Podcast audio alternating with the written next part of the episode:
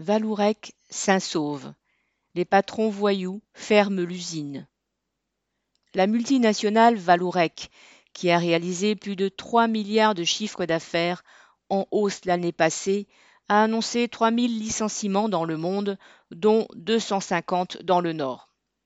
Cela inclut entre autres la fermeture de la tuberie de Saint-Sauve. Il y a encore dix ans, plus de 1500 salariés y travaillaient. Mais cette usine a été progressivement découpée et liquidée au fil de plans de licenciement. Seules une centaine sont encore présents, sans parler des sous-traitants, que personne ne compte.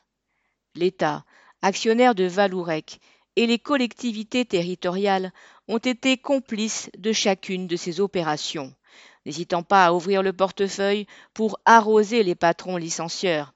Guillemets, plus de 700 millions, dénonce un maire voisin.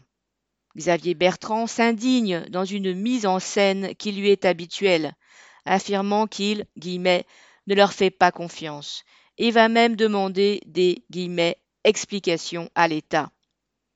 Les politiciens de gauche comme de droite se sont régulièrement succédés devant l'usine afin de jurer la main sur le cœur qu'ils la sauveraient. Les politiciens ne disposent en réalité d'aucun pouvoir. Ils se prosternent même devant celui des actionnaires.